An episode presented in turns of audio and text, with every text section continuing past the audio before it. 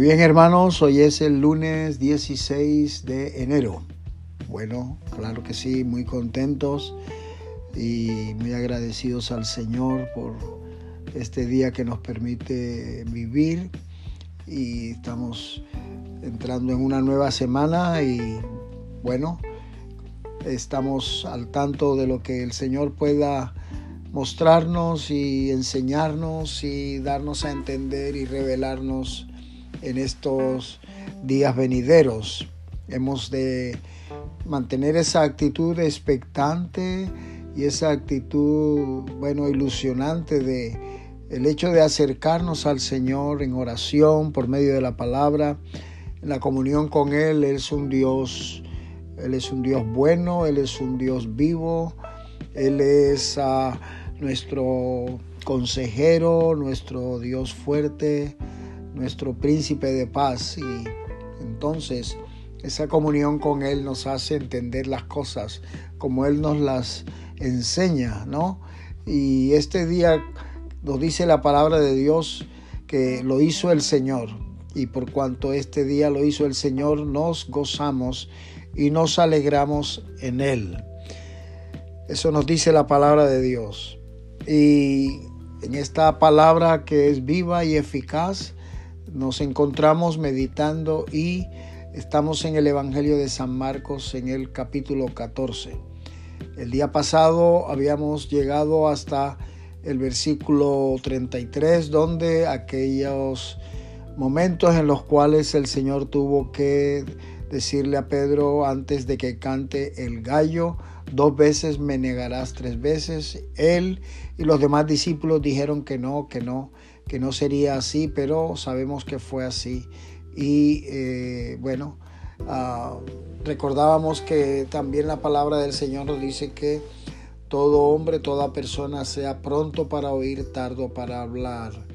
Y en esta ocasión, eh, Pedro y los otros apóstoles fueron, fueron prontos para hablar y quizás tardos para oír. El Señor tuvo que corregirlos y tristemente así sucedió.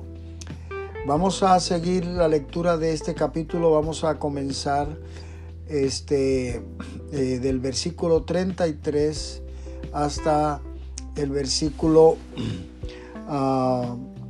42 ah, de este mismo capítulo 14 de San Marcos. Dice la palabra del Señor que luego tomó consigo Jesús, tomó a Pedro, a Jacobo y a Juan y comenzó a entristecerse y a angustiarse, y les dijo, mi alma está muy triste hasta la muerte, quedaos aquí y velad.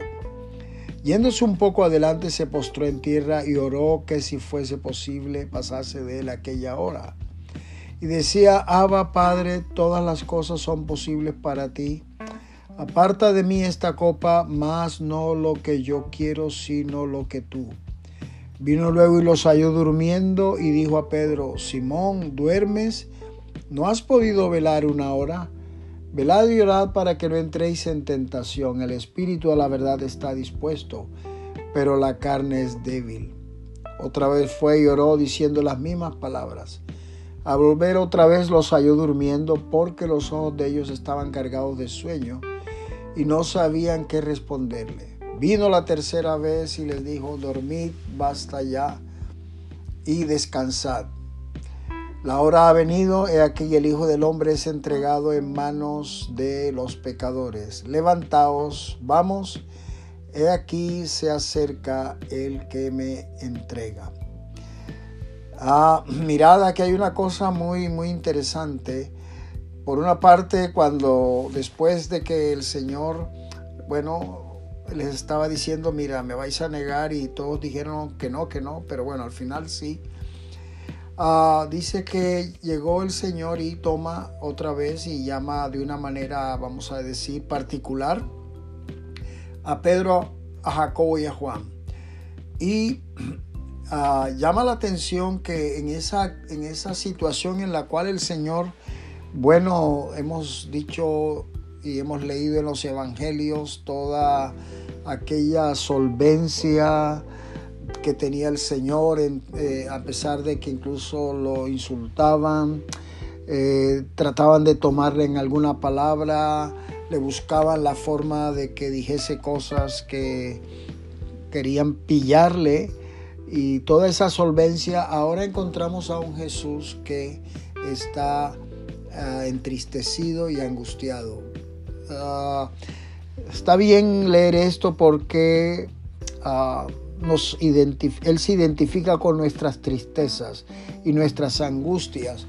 Pero lo interesante es lo que leemos luego para que nosotros podamos, ¿cómo se llama?, tratar y poder reaccionar de una manera adecuada cuando pudiese venir momentos de mucha angustia y de mucha tristeza. No hay que sentirse mal, no hay que sentirse condenado porque en algún momento ah, entremos en esa situación. La única cosa es que ah, no nos quedemos ahí, sino que lo resolvamos como vamos a, como hemos leído y vamos a comentar cómo el Señor lo resolvió.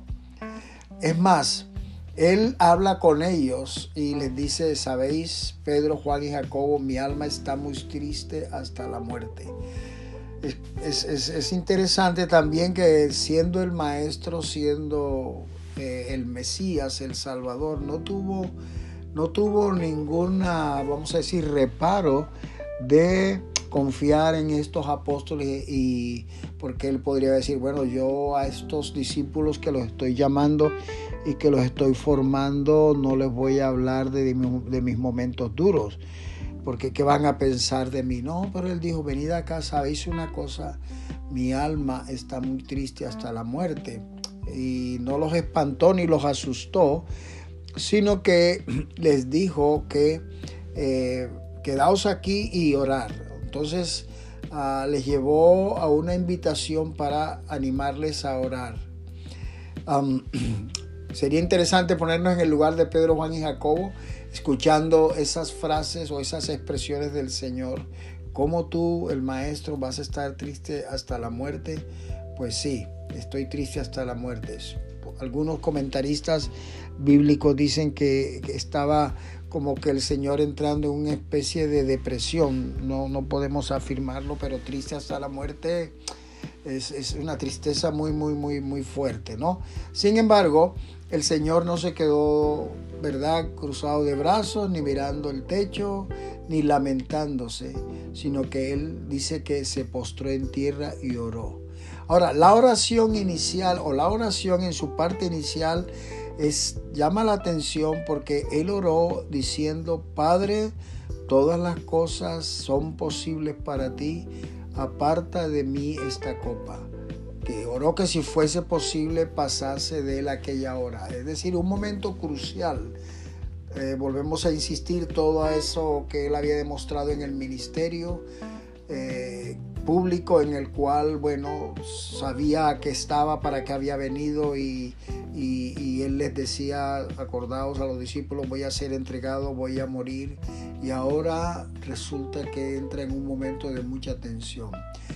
Él dijo, si es posible, pasa de mí esta copa. ¿Cuál copa? Bueno, el que siendo inocente iba a pasar como culpable. En la vida nuestra, no sé si en algún momento hemos vivido una situación en la cual nos han, nos han echado culpa de algo cuando sabemos que no la tenemos. Y si alguien dice, no, pero tú eres culpable y tal, ¿cómo, cómo hiere eso? ¿Cómo duele? ¿Cómo sabiendo que somos inocentes?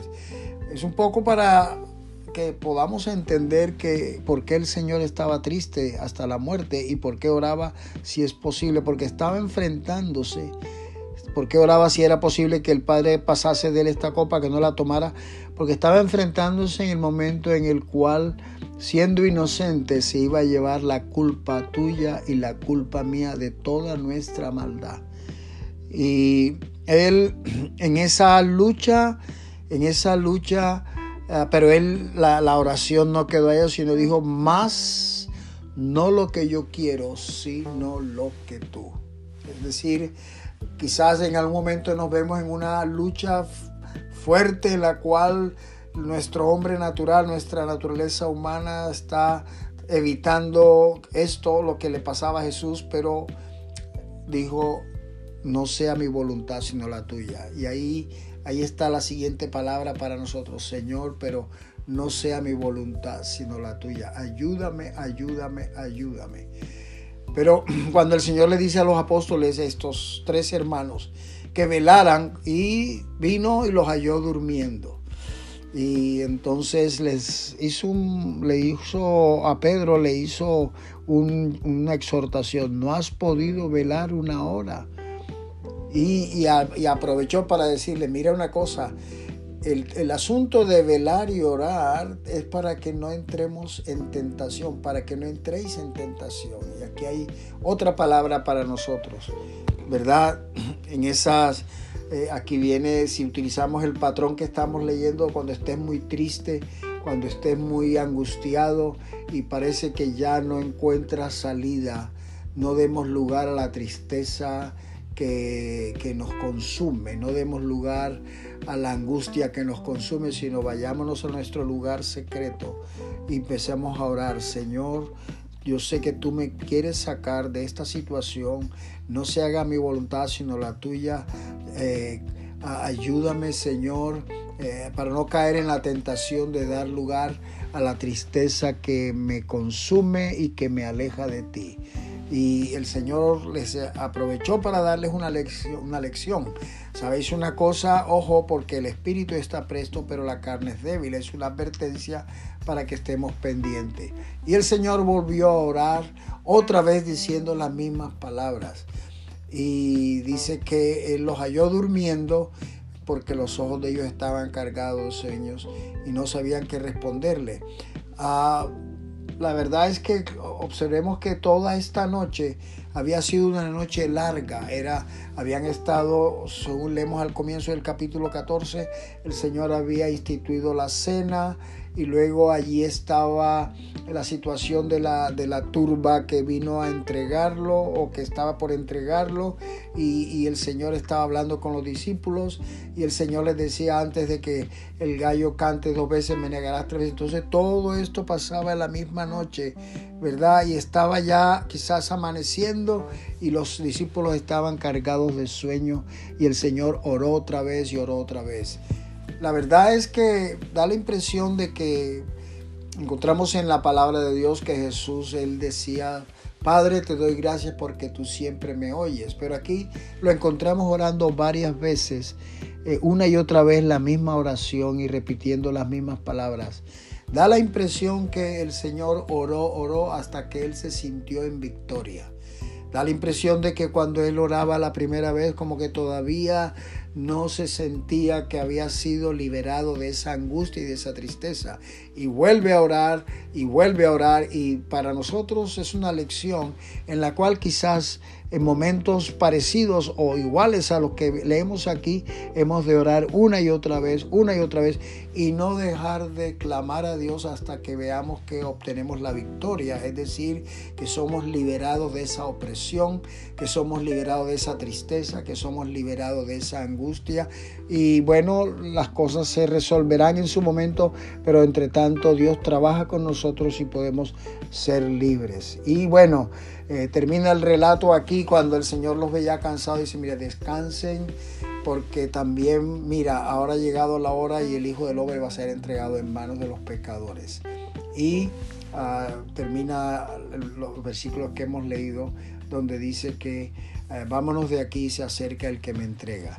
Pero la lección está aquí, que no permitamos dar lugar situaciones de angustia, de ansiedad o de tristeza que nos consuman, si no nos vayamos a orar. Lo hizo Jesús y no tuvo reparo en reconocer lo que le estaba pasando y no tenemos que tener reparo nosotros en reconocer lo que estamos, lo que pudiéramos estar pasando, pero hay respuesta cuando nos acercamos y oramos y velamos para no caer en la tentación de la tristeza, la angustia y la ansiedad que nos, que nos consume o nos pudiera consumir.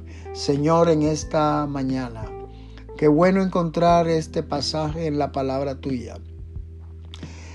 Señor, encontrar cómo tú te identificas con, las, con la condición humana. Tú también tuviste tristezas y angustias que te llevaron al límite.